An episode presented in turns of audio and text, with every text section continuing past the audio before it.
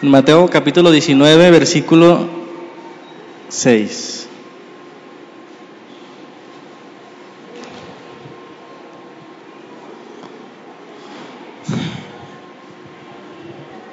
Mateo 19, 6. Déjenme decirles que es el tema 18, ¿verdad? Los que llevan las cuentas. Tema número 18 y último, el último de la serie. ¿Cómo se llama nuestra serie? Una familia llena del Espíritu.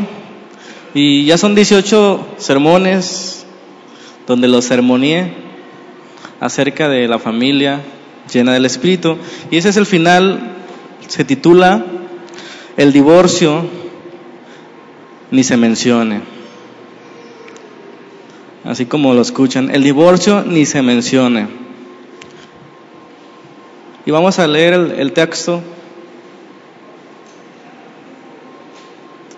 ¿Ya están ahí? Mateo 19, 6. Ok.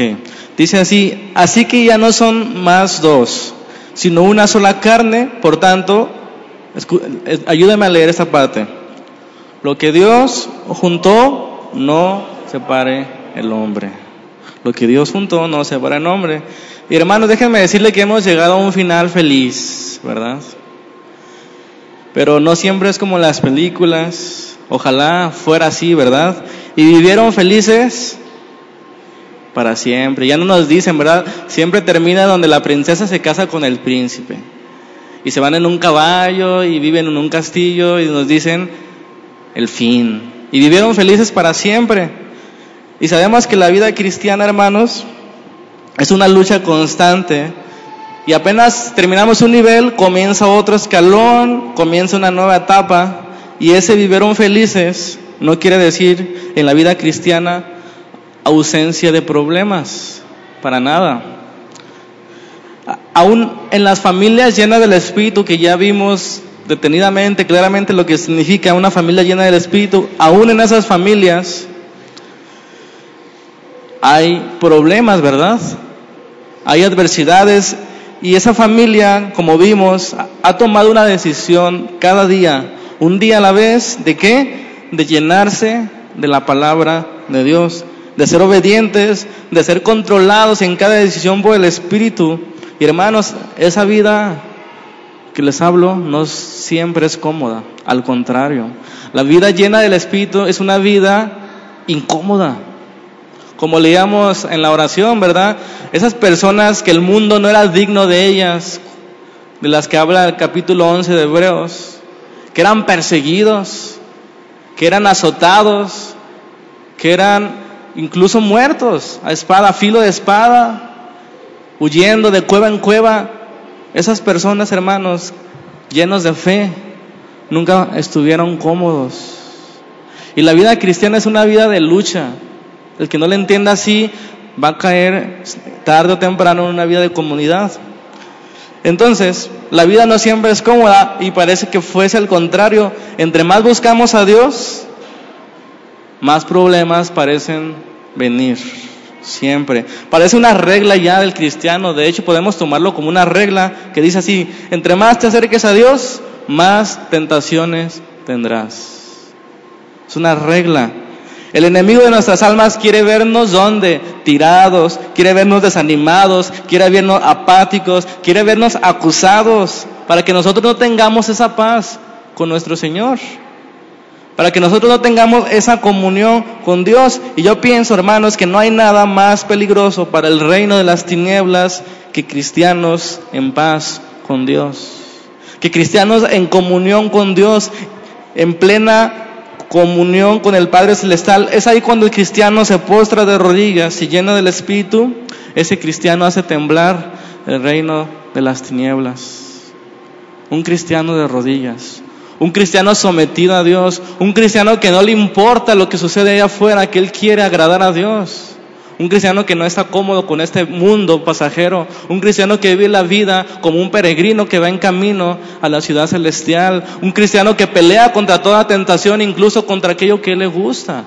Un cristiano que quiere escuchar a Dios.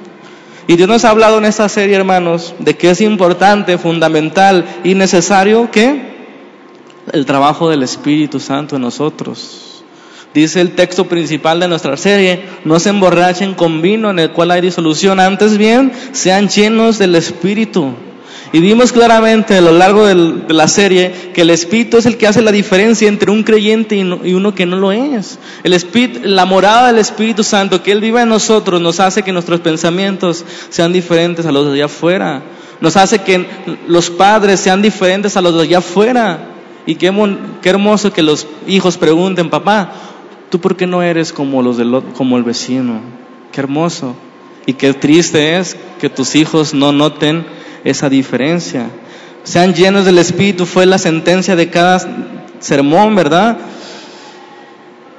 Y dijimos que era una decisión.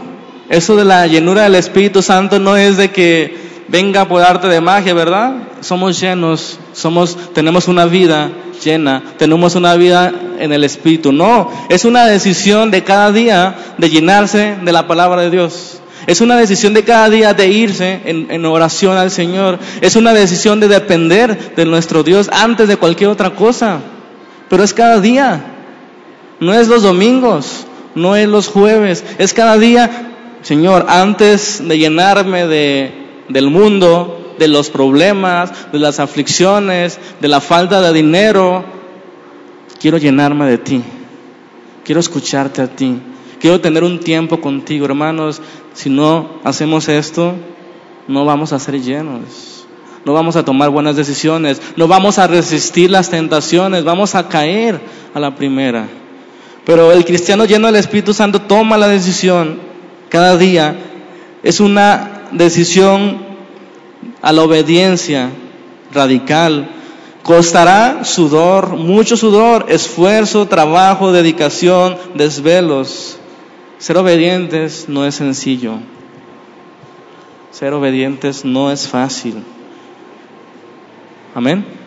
No podemos olvidar también que el, que el centro también en nuestra serie fue el matrimonio, ¿verdad? El núcleo fue el matrimonio. Y no podemos olvidar los propósitos, los dos propósitos del matrimonio. ¿Cuáles son? Número uno, la representación del amor fiel al pacto entre Cristo y la iglesia. Eso es estar casado, es representar lo que Cristo haría con su iglesia. Ser fiel, amarla, entregarse hasta la muerte, sustentarla. Y el segundo propósito es que esa fidelidad del amor entre el esposo y la esposa crean un nido, un hogar cálido. ¿Para qué? Para crear discípulos para crear hijos, discípulos. No debemos perder la vista que una familia llena del Espíritu es para qué? Para llevar a los hijos a Dios. Como dice el gran mandamiento, amarás al Señor tu Dios con todas tus fuerzas, con toda tu alma, con toda tu mente, y se las repetirás y las hablarás a quienes? A tus hijos. Es el gran mandamiento, familias, llevar a tus hijos a Cristo. No es que sean profesionistas principalmente, no es que, ministren en la iglesia, no es que lleguen a tener una casa grande, es que tú los acerques a Jesús. El propósito del matrimonio es ese. Y, dije la semana pasada que no hay una mejor forma de evangelismo, ¿verdad? Que la que se da en el hogar.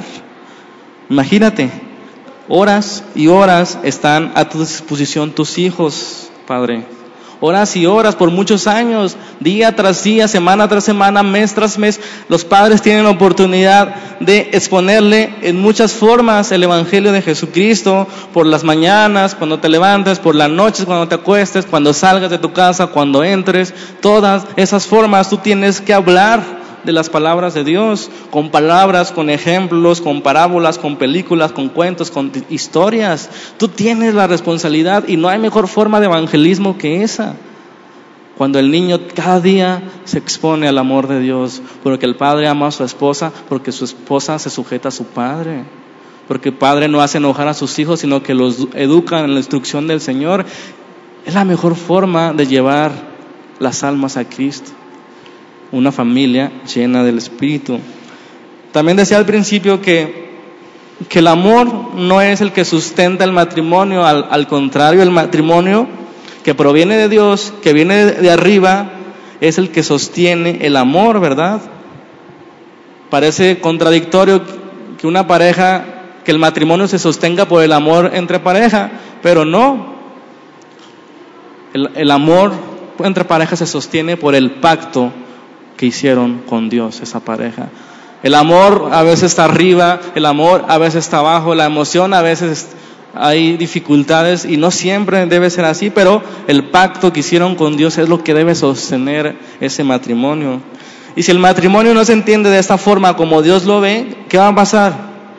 Caeremos en ligerezas, en infidelidad y tarde o temprano ese pacto se va a romper. El matrimonio no es solo para tener beneficios entre parejas, sino es para guardar el pacto, para buscar la gloria de Dios, para disfrutar de Dios en Él. ¿Qué significa el amor? Es buscar el gozo, la alegría, la felicidad en el gozo, la alegría y la felicidad del otro. No es que uno se sacrifique, es encontrar mi gozo en la felicidad del que yo amo. Eso es lo que hizo Jesucristo. Jesucristo encontró el gozo cuando murió por su iglesia para presentársela a sí mismo como una iglesia que no tiene mancha ni arruga. Ese era el gozo de Jesucristo. Por eso tomó la cruz por el gozo que estaba delante de él. Se gozó, quiso atraer a su iglesia. Así el marido que ama a su mujer se goza en la felicidad de ella. Esa es su alegría, ese es su gozo. De esta manera podemos encontrar la gloria de Dios. La pregunta es, ¿por qué hay tantos divorcios?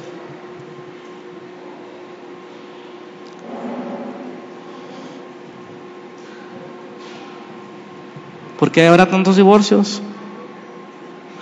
Porque no se toma en serio el matrimonio. A la primera prueba, a la primera incomodidad, a la primera palabra de moda, incompatibilidad. Somos incompatibles. ¿Qué hace? Rompemos, se quieren divorciar. Por eso, porque no se tiene en cuenta lo que es para Dios el matrimonio, lo sagrado que es el matrimonio. Con esto en mente quisiera que veamos qué piensa Dios acerca del divorcio. Un tema que se ha convertido un poquito más de controversial, algo que está de moda aún en los cristianos. En Estados Unidos, cuatro de cada diez, divorcios, de cada diez matrimonios terminan en divorcio. 40%, imagínense, casi la mitad de las parejas que se casan terminan en qué? En divorcio. ¿Por qué? Porque no saben lo que es el matrimonio, no saben lo que es, dice Dios del divorcio. Entonces, no perdamos, hermanos, de vista que la serie se llama Una familia llena del Espíritu, ¿verdad? Y el tema creo que es bastante ilustrativo en lo que quiero mencionar. ¿Cómo se llama el tema de hoy? El divorcio, ni se mencione. Para mí es bastante ilustrativo lo que pretendo en ese mensaje.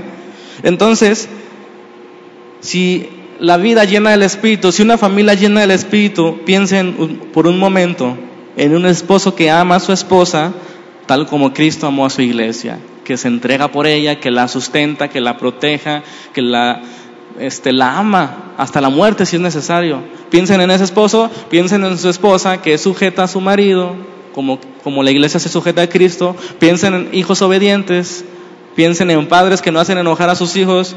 ¿Cómo es la vida de esa familia? Pregunto. Una familia que habla de Cristo por las mañanas, una familia que habla de Cristo por las noches, una familia que siempre está agradecida por cualquier cosa. ¿Qué va a suceder en esa familia? Son dirigidos por Dios.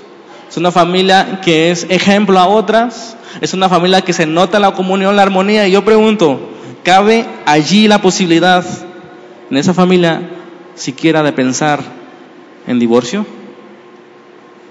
No, ¿verdad? La respuesta es obvia, no, ni siquiera se menciona, ni siquiera se considera, ni se acuerdan de que existe una palabra que se llama divorcio, una opción, una alternativa moderna. ¿Por qué? Porque Dios reina en esa familia, Dios controla sus decisiones, Dios los llena cada día para que sean obedientes en todos. Y la pregunta es entonces, ¿por qué los cristianos se quieren divorciar? O algunos cristianos se quieren divorciar. Para mí la respuesta es clara porque si una familia toma la decisión del divorcio, ¿por qué es? Porque esa familia está llena de todo menos del Espíritu. Así de sencillo. Porque si estuvieran llenas del Espíritu, ni siquiera pensarían en eso. Habría perdón, habría arrepentimiento, habría sometimiento. Sí, a lo mejor habría dolor en algunas circunstancias, pero habría gracia, habría perdón. Vamos a leer un, nuevamente Mateo 19, 6, donde dice, así que no son ya más dos, sino una sola carne. Por tanto, lo que Dios juntó no nos separa en nombre, ¿verdad? Esas palabras hacen eco, lo que Dios juntó no lo separa el hombre. ¿Queda claro eso? Lo que Dios junta no lo separa el hombre. Y si no nos ponemos los lentes de Dios, de cómo es el, el matrimonio, de lo que es el matrimonio, de que es una obra de Dios, que Dios lo une y que solo tiene, solo Él tiene el derecho de romper hermanos, vamos a caer en un problema, en algún momento donde tengan un problema con tu pareja, de considerar divorciarse.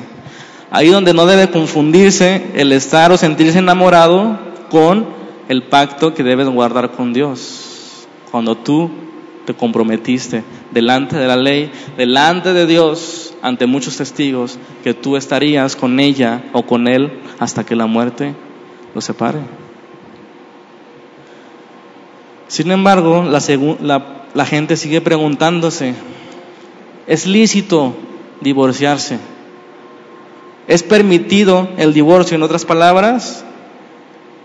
Y yo creo que como cristianos hermanos, ni siquiera deberíamos considerarlo como una opción. Para nosotros debería quedar claro lo que Dios piensa del divorcio. Dicho sea de paso, el divorcio es lo contrario al plan original de Dios. ¿Se acuerdan que vimos el primer tema? El diseño original de Dios, que era el matrimonio, varón y hembra los creó. Por tanto, el hombre dejará a sus padres y se unirá a su mujer y serán una sola carne. Es el diseño. ¿Y qué es el divorcio? Oponerse a la voluntad de Dios, al diseño original de Dios. Entonces, como cristianos, no deberemos pensar, ¿es lícito? ¿Es permitido divorciarse? Vamos a leer lo que Dios piensa en el divorcio en Malaquías 2.14.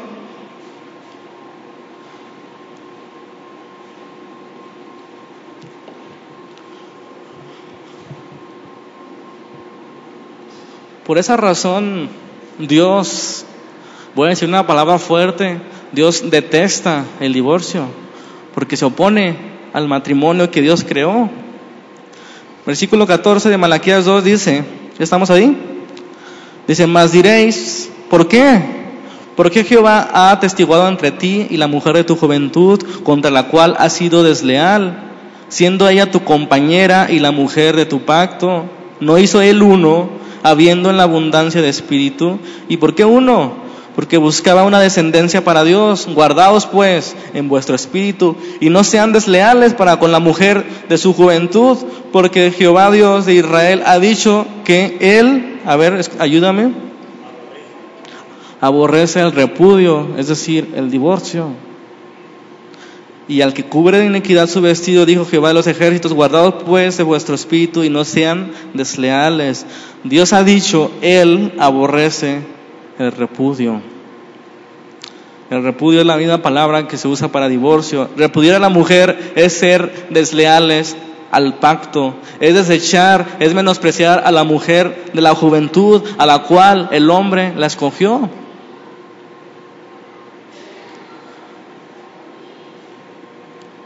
Siempre los seres humanos se han opuesto, ¿verdad?, a la voluntad de Dios por el pecado. Siempre habrá ocasiones en las que el divorcio será una opción, una opción factible. ¿Por qué? Por la dureza del corazón de los hombres. ¿Se acuerdan de los fariseos, nuestros amigos fariseos? Mateo, digo Marcos capítulo 10, leamos.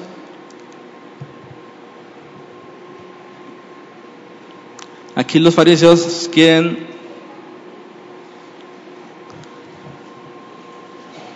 hacer que Jesús se haga bola, se contradiga, porque Moisés dijo, y esto lo vamos a leer, es permitido repudiar a su mujer, ¿verdad?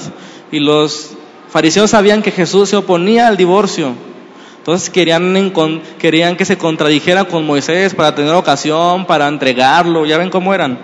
Versículo 1 dice de Marcos 10, levantándose de ahí vino a la región de Judea y al otro lado del Jordán, y volvió el pueblo a juntarse a él, y de nuevo les enseñaba como solía. Y escuchen bien, se acercaron los fariseos y le preguntaron, ¿para qué? Para tentarle, si era lícito al marido repudiar a su mujer. Él respondió y les dijo, ¿qué os mandó Moisés? Ellos dijeron, Moisés permitió dar carta de divorcio y repudiarla. Y respondió Jesús, por la dureza de vuestro corazón os escribió este mandamiento, pero al principio de la creación, varón y hembra los hizo Dios. Por esto dejará el hombre a su padre y a su madre y se unirá a su mujer y los dos serán una sola carne.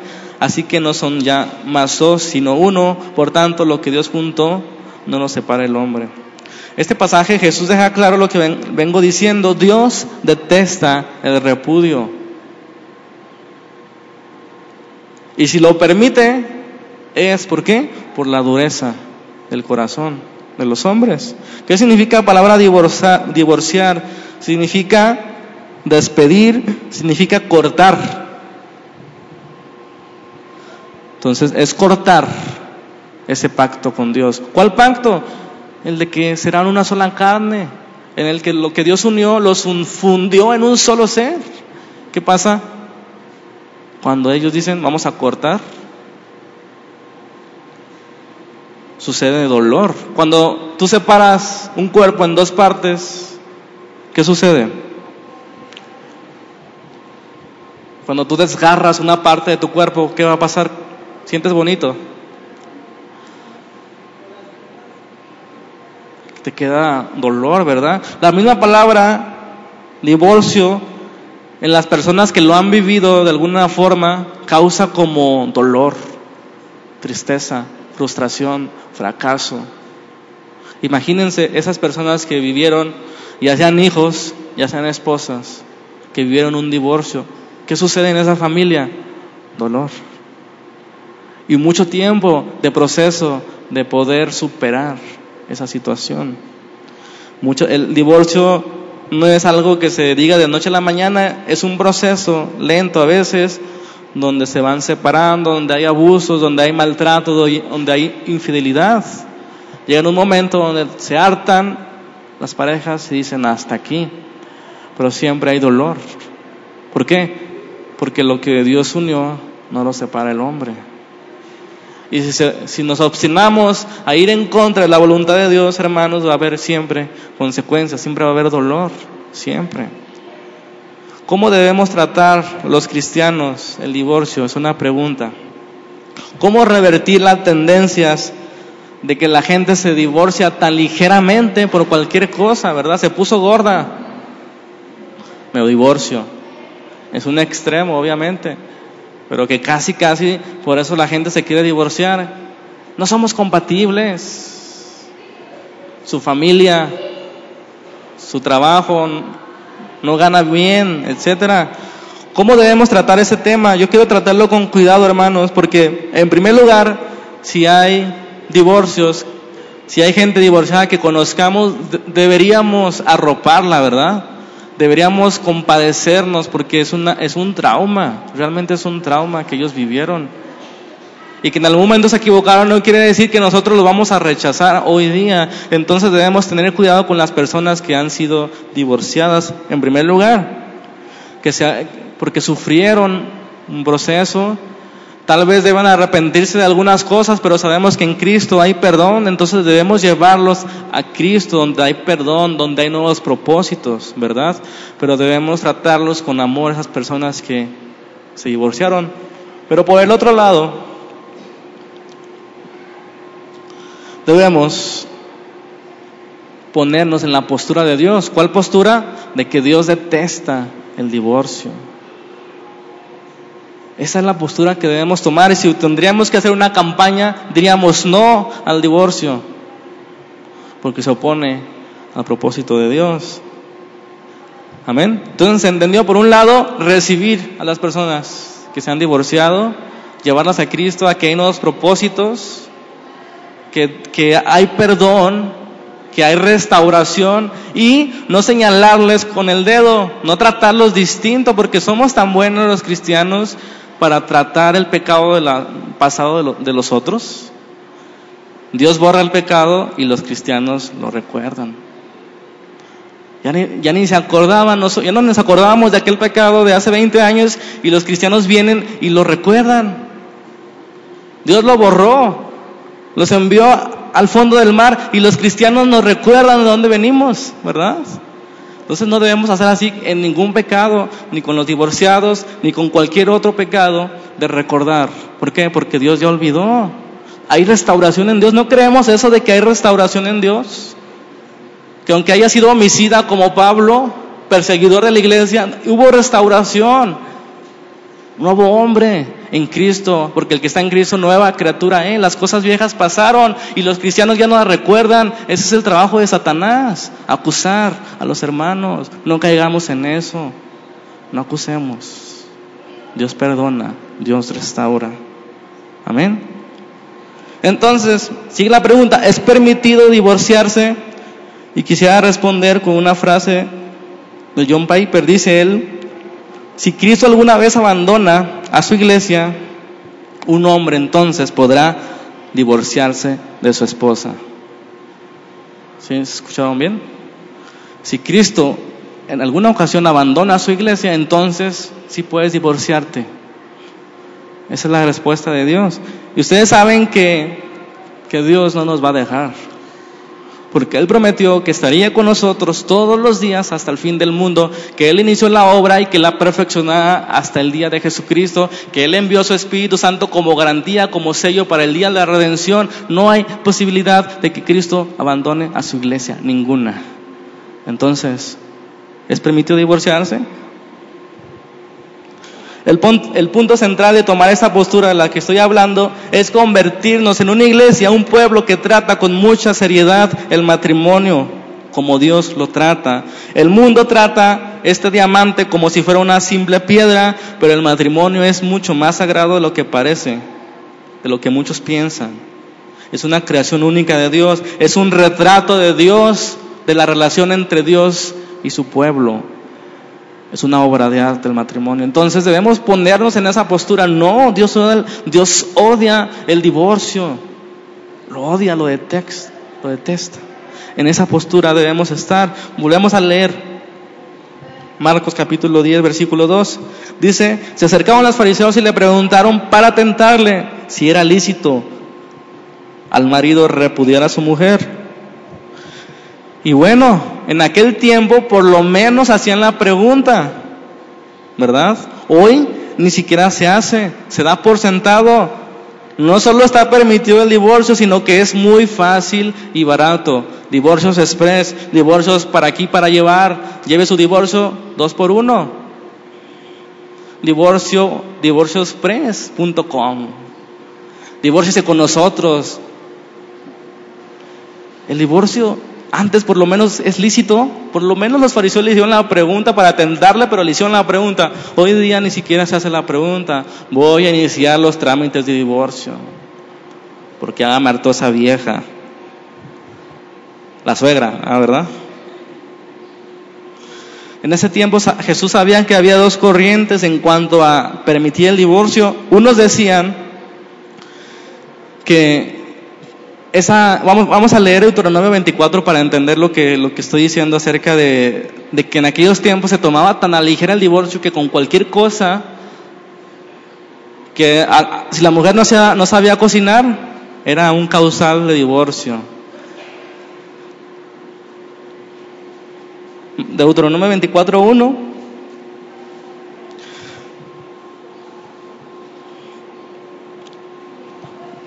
Pobres fariseos, ¿verdad? Siempre querían tentar a Jesús y como decimos en México, le salía el tiro por la culata.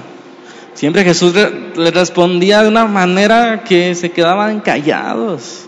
Impresionante. Y Jesús sabía la pregunta, ¿y cuál fue la primera respuesta de Jesús? Que dijo Moisés en la ley, ¿verdad? Entonces ellos estaban a punto de responder Deuteronomio 24, que dice, en el versículo 4 del Marcos 10 dice, Moisés permitió dar carta de divorcio y repudiarla. Es una cita de Deuteronomio 24 que vamos a leer.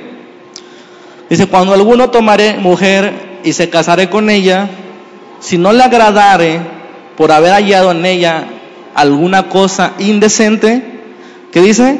Le escribirá carta de divorcio y se la entregará en su mano y la despedirá de su casa y salida de su casa podrá ir y casarse con otro hombre. Como decía, había dos corrientes. Unos enfatizaban en la frase cosa indecente, que tiene un significado de impureza sexual, ¿verdad? Si un marido encuentra una impureza sexual en su esposa, puede darle carta de divorcio. Permitió Moisés dar carta de divorcio. Y la otra corriente enfatizaba que simplemente al encontrar algo que no le agradase, podría ser lo más sencillo como hacer de comer hasta lo más grave. Entonces, en ese tiempo, Jesús les pregunta, ¿qué dice Moisés? ¿Qué dice Moisés, fariseos? Ellos respondieron, Moisés lo permitió. Ah, ok, vamos a ver. Y la respuesta de Jesús es muy determinante, siempre determinante. No hay alternativas. Dios responde siempre, sí o no. Sí, ¿por qué? Y no, ¿por qué? Leamos otra vez Marcos 10, versículo 5, la respuesta de Jesús a eso de que Moisés lo permitió. Jesús le respondió, por la dureza de vuestro corazón se escribió ese mandamiento. Eso era determinante, ¿verdad? Sorprendió a los fariseos que buscaban que Jesús se contradijera. Esto implica que hay leyes en el Antiguo Testamento que no son necesariamente la voluntad de Dios para todos los tiempos, sino una permisión de Dios para regular la dureza del corazón. El divorcio nunca fue ordenado por Dios en el Antiguo Testamento, solamente fue permitido. ¿Por qué? Por la dureza del corazón de los hombres. La segunda parte de la respuesta de Jesús para que en versículo 6 es aplastante, es definitiva. Ok, Moisés permitió, pero por la dureza de su corazón, versículo 6, pero, pero al principio de la creación, varón y hembras lo hizo Dios. Por eso dejará el hombre a su padre y a su madre, se unirá a su mujer y los dos serán una sola carne, así que no son ya más dos, sino uno. Jesús lleva a los fariseos al principio, lo que hemos estado haciendo en esta serie regresar al principio, a Génesis, al diseño original de Dios, al proyecto inicial de Dios. ¿Cuál es la voluntad de Dios? Jesús pone el contraste entre la voluntad de Dios y entre la dureza del corazón de los hombres. La voluntad de Dios está en Génesis 1.2. Fariseos, si ustedes quieren saber la voluntad de Dios en el divorcio, lean Génesis 1 y 2. Si quieren saber la dureza del corazón del hombre, lean Deuteronomio 24. En otras palabras, fue lo que les estaba diciendo. Al principio no fue así. Al principio en la creación no era así. Dios los creó varón y hembra y lo que Dios unió no lo separa el hombre. Eso es lo que Dios piensa. Esto debería definir claramente nuestra postura en contra del divorcio. Hermanos, no debemos nunca fomentar el divorcio. Ok, podemos aceptar que hay excepciones, una entre un millón, donde el divorcio será permitido, justificado. ¿Verdad? Cuando la parte ofensora no quiere arrepentirse, no quiere arrepentirse, abandona, maltrata, golpea, tal vez es un asesino, un criminal. Ok, pero es una excepción. Amén. El divorcio debe ser la última opción, el último recurso, permitiendo que sea Dios el que deshaga lo que al principio Él unió. Yo creo que somos cristianos y tenemos el Espíritu Santo y si hay una ocasión muy especial Dios va a dirigir al divorcio, de que es lo mejor, ¿verdad? Estamos seguros de eso. Pero que quede claro que no podemos fomentar el divorcio porque a Dios no le agrada. Jesús en este capítulo que estamos leyendo toca tres conclusiones. Número uno, versículo 8. La primera conclusión, versículo 8, Marcos 10 dice, así que no son ya más dos, sino uno. Esa es la primera conclusión. Ya no son dos, sino uno.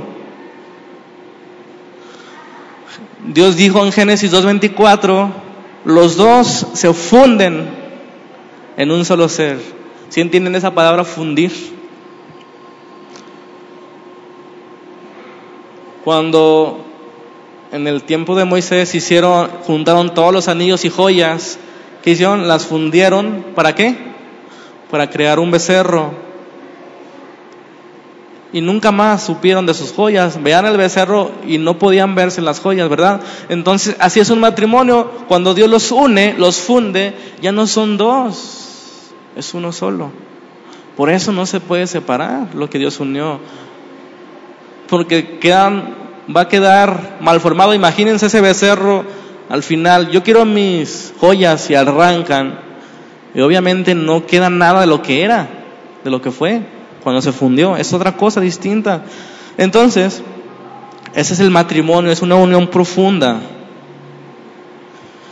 Como dije hace rato, separar del cuerpo un miembro, cortarlo en dos partes, siempre traerá dolor y causará un gran daño. Siempre.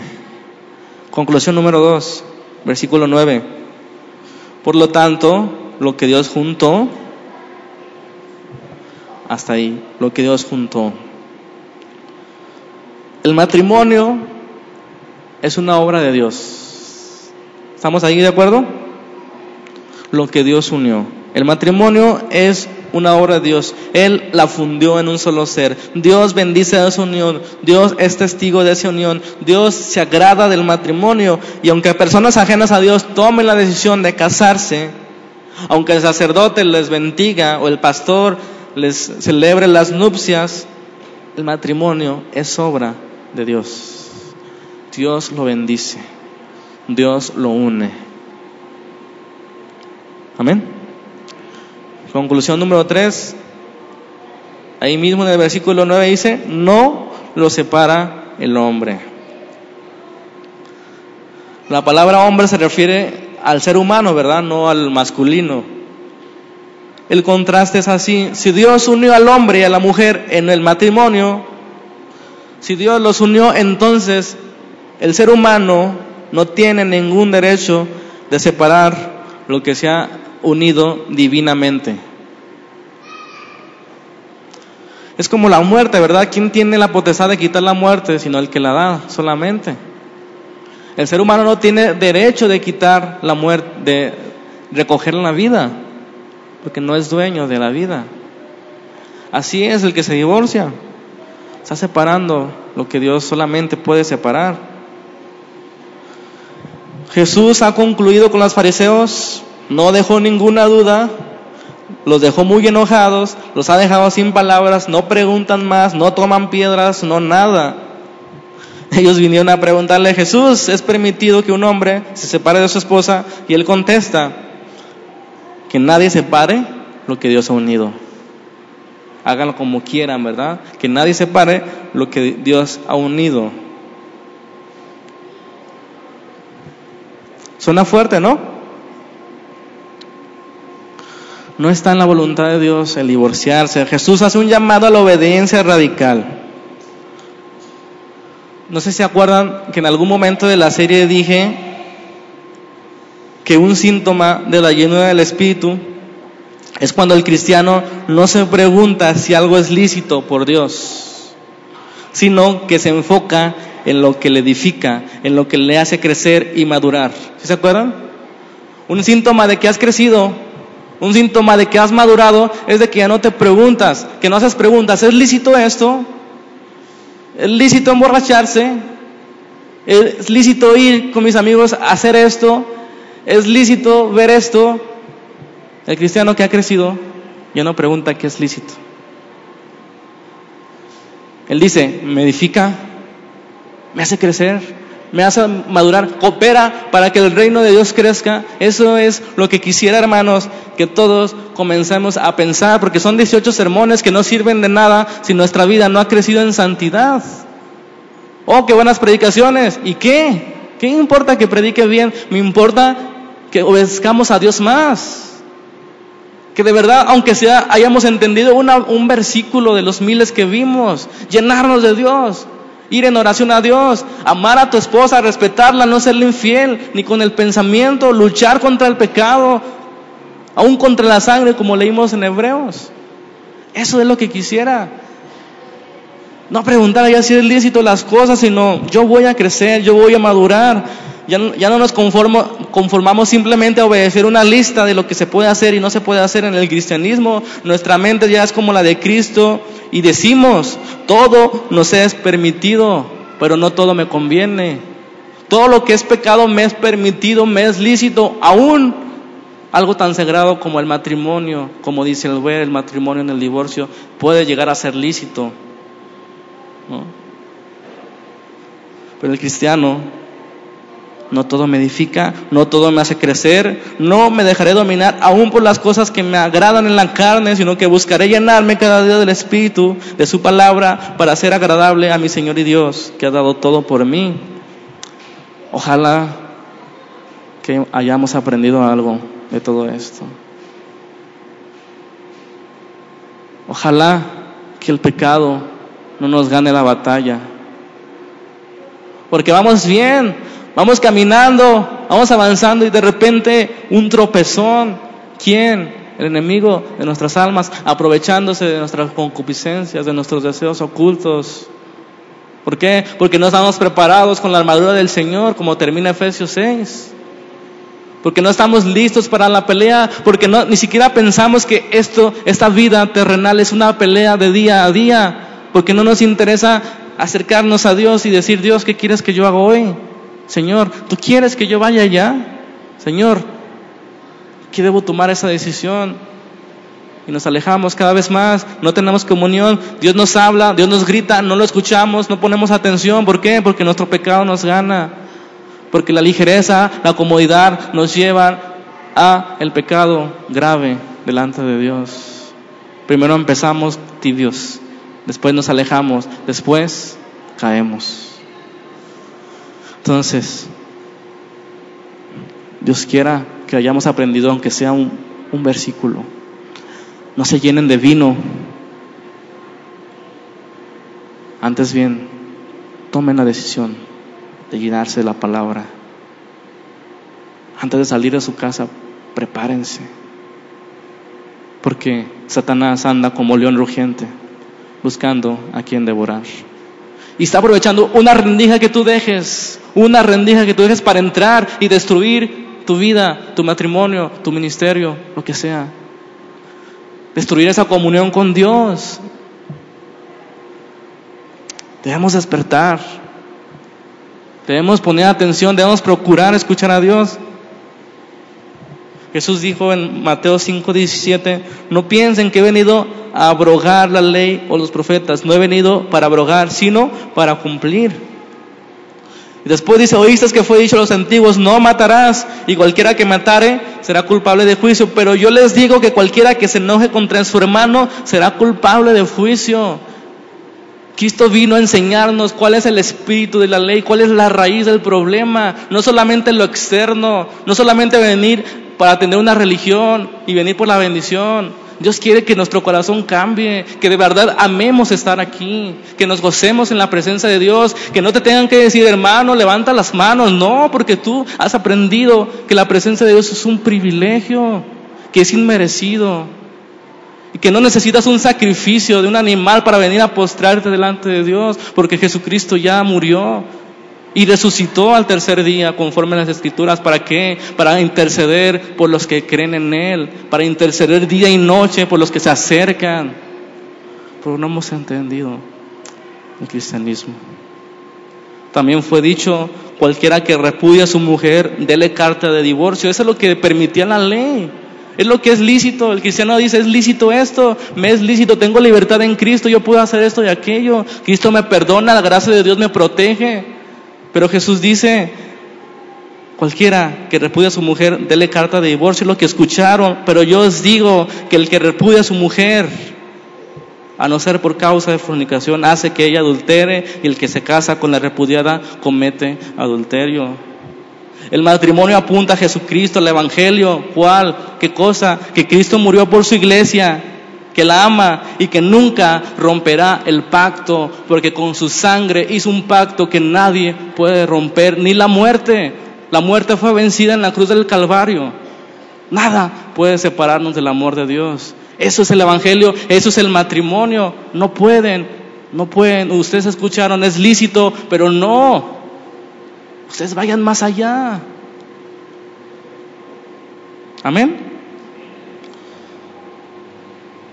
Jesús dice, ustedes escucharon, el cristianismo es esto y aquello. Ustedes ven y se comparan con otros cristianos.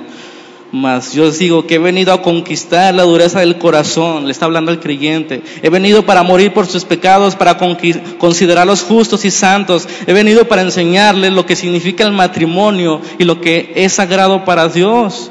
No se amolden a la corriente del mundo, sino renuevan su entendimiento, sean llenos del Espíritu, para que comprueben cuál es la buena voluntad de Dios, agradable y perfecta. No sean niños en la forma de vivir, no se conformen a lo que es lícito o no, sino a lo que agrada a Dios. Cumplan con su promesa que hicieron cuando se casaron. Y el divorcio ni se menciona entre ustedes.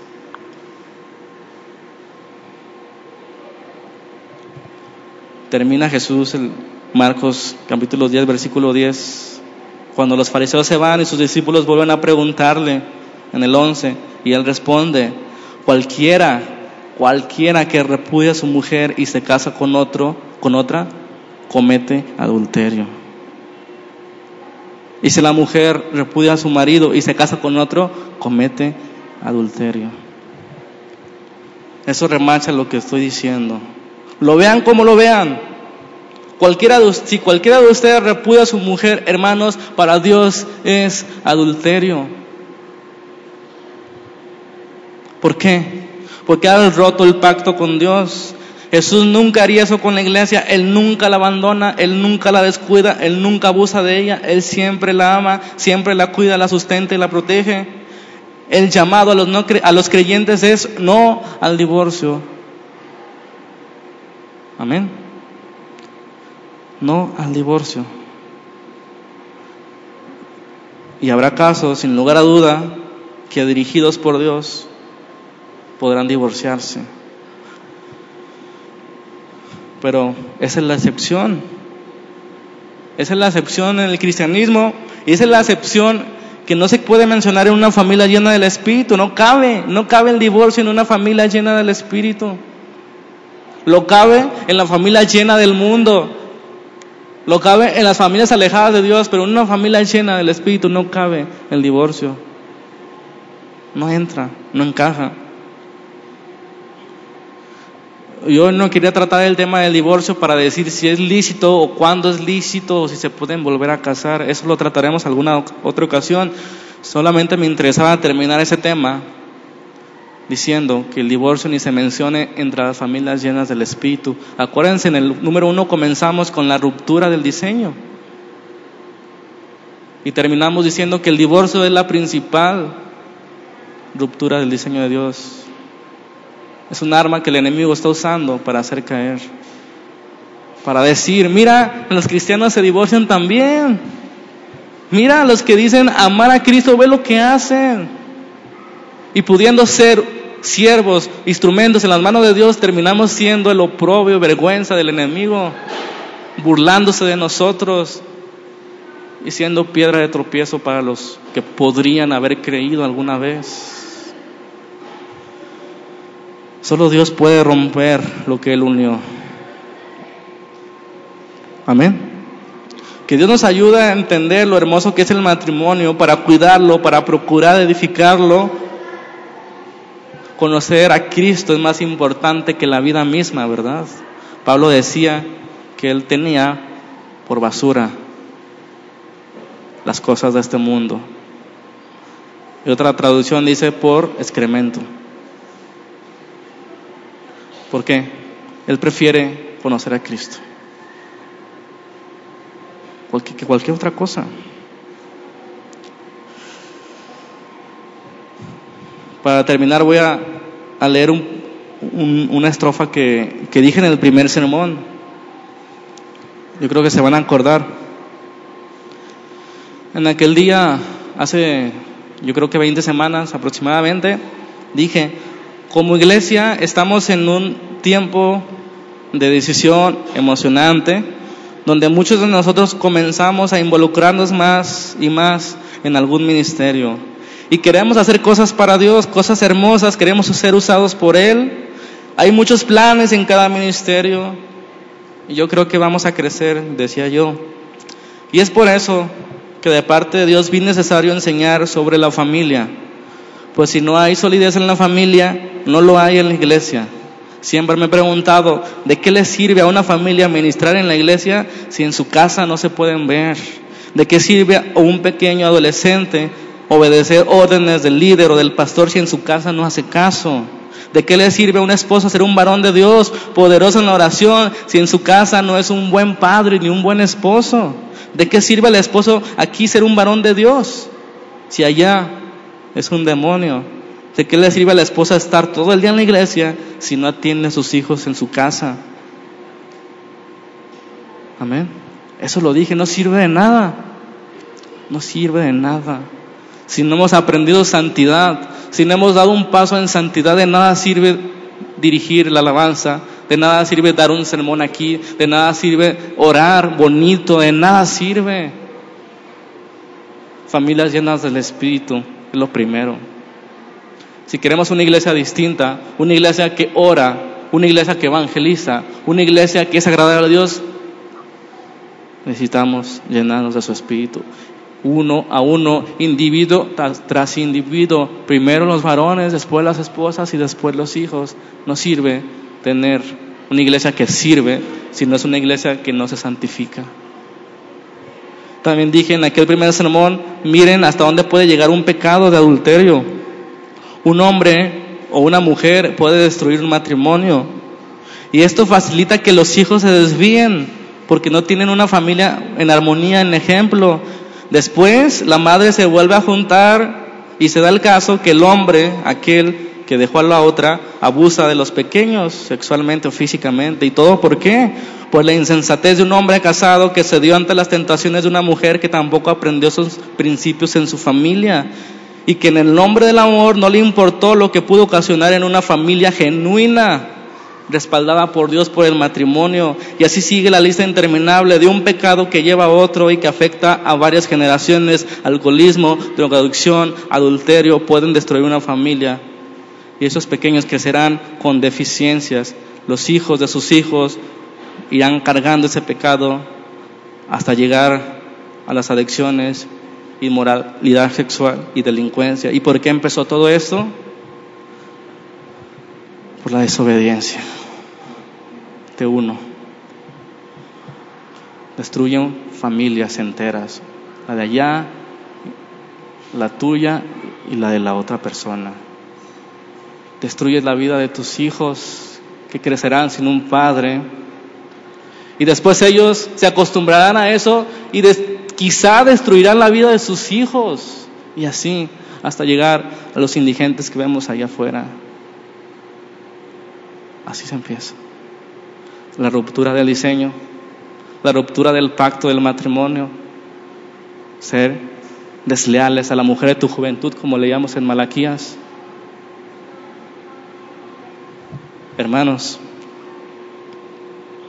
procuremos ser llenos de Dios cada día para evitar esas cosas.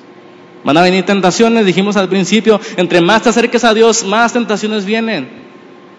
Entre más quieras comprometerte con Dios, más y más el enemigo insistirá en hacerte caer, en verte sufrir, en verte tirado, acusarte, tú no eres cristiano.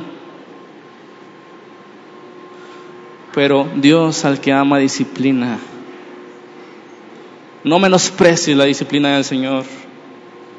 Hebreos 13:4 dice, honroso sea el en todos el matrimonio y el hecho sin mancilla, pero los fornicarios y los adúlteros los juzgará Dios. Hermanos, no pierdas en mente que todo empieza en el corazón. Tú escuchaste que dicen los antiguos, no adulterarás, pero yo te digo que si codicias a tu mujer con tu corazón, ya has adulterado con ella, guarda tu corazón, porque el corazón es engañoso, guárdalo, hombre y mujer. Hermanos, la lucha apenas comienza. Hoy terminamos, pero la lucha apenas comienza. Lucharemos pues para llenarnos de Dios en lugar de cualquier otra cosa, de las migajas que el mundo nos ofrezca nos llenemos de gozo en lugar de ira, que Dios habite en nuestras casas, que se hable en todo momento de sus pensamientos. Hermano, no permitas que la satisfacción tuya destruya el propósito de Dios para tu familia. No permitas, hombre o mujer, que el egoísmo entre pareja destruyan el propósito fundamental del matrimonio que es hacer discípulos hijos, llevarlos a Cristo. Esposo, ama a tu esposa como Cristo amó a la iglesia. Esposa, sujeta a tu marido como la iglesia se sujeta a Cristo. Hijos, obedezcan a sus padres. Padres, no hagan enojar a sus hijos, sino disciplínenlos con amonestación en el Señor. No se llenen de vino, no se llenen de las cosas vanas de este mundo, más bien antes sean llenos de la palabra y de la voluntad de Dios. Seamos una familia llena del Espíritu para la gloria de Dios. Y si hoy, si hoy tienes que arrepentirte, padre, porque no has sido un buen padre, si hoy tienes que arrepentirte, mujer, porque no te has sometido a tu marido, si hoy te tienes que arrepentir, hombre, porque no has sido como Cristo fue con su iglesia, amante de ella. Hoy es el tiempo de arrepentirte. Hoy es el tiempo que te pongas a cuentas con Dios. No dejes que Dios te avergüence de otra manera. Hoy es el tiempo de decir, Señor, no podemos solos. Es tan difícil criar a los niños, es tan difícil soportarse los unos a los otros. Ayúdanos, Padre. Amén. Vamos a orar. Si te puedes poner de pie. Lo que sientas en tu corazón, postrarte, pedir perdón, abrazar a tu esposa. No sé. Dios está poniendo algo en tu corazón, está poniendo algo en nuestro corazón de que hemos fallado en algún punto. Dios sabe. Señor, Padre, hemos venido ante ti esta mañana, esta tarde ya. Señor, avergonzados delante de tu presencia, porque no hemos sido fieles al pacto, porque no hemos sido obedientes a tus mandamientos de hablar en todo tiempo de ti a los hijos, porque no, no hemos sido constantes en la oración ni perseverantes, Padre. Señor, ayúdanos, Padre. Ayúdanos. Hemos intentado de muchas formas y no podemos sin ti, sin tu ayuda. Señor, levanta hombres sabios, hombres humildes que reconozcan que se han ensuciado, que han fallado. Hombres que lleven a sus familias a un altar diario donde te adoren en familia, donde los hijos aprendan lo que es amar a ese Dios del que tanto hablan los cristianos. Señor, ayúdanos a ser una familia que se comprometa contigo. Que se levante en este momento, Señor, de que ya no es poco a poco, sino con todas nuestras fuerzas, acercarnos a ti, a tu presencia, para ser transformados, para ser un ejemplo en esa sociedad de tinieblas, donde ya la gente no cree en el matrimonio, donde la gente predica lo que cree y nosotros estamos callados y a veces hemos sido vergüenza en la sociedad porque hemos sido iguales. Señor, perdónanos. Perdónanos. Perdónanos, Padre.